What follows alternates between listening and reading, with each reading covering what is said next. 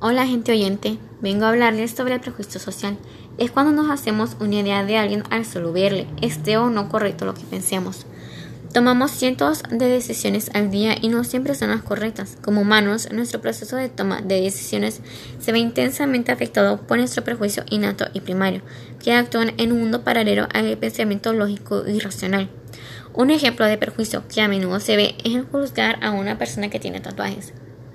La gente piensa que por tener tatuajes una persona es un criminal o un drogadicto, lo cual no es cierto, porque esta persona puede ser buena, con valores altos, responsable y trabajadora, o creer que la gente de color es un criminal.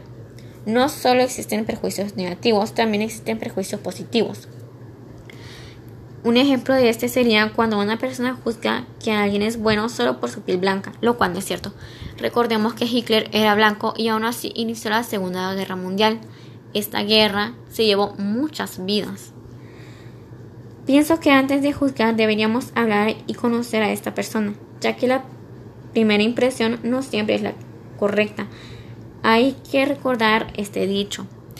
No juzgues un libro por su portada. ¿Qué quiere decir esto? Que a lo mejor la primera impresión de cómo se ve no será correcta.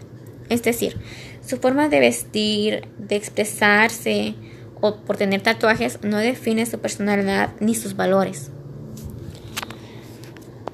Estos perjuicios también se pueden basar en intereses económicos o políticos. Ejemplo, si el presidente de un país genera perjuicios negativos hacia otro país, puede que en el fondo desee desprestigiarlo para sus propios beneficios. Muchas veces hemos juzgado antes de conocer a esta persona y pues al conocerla nos damos cuenta que habíamos juzgado mal, que en realidad es una persona muy diferente a la que nos habíamos creado en nuestra mente. Puede que al principio hayas pensado que era una persona muy egoísta o muy egocéntrica solo por ser bonita.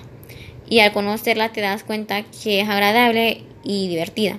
Por eso, antes de juzgar, hay que conocer.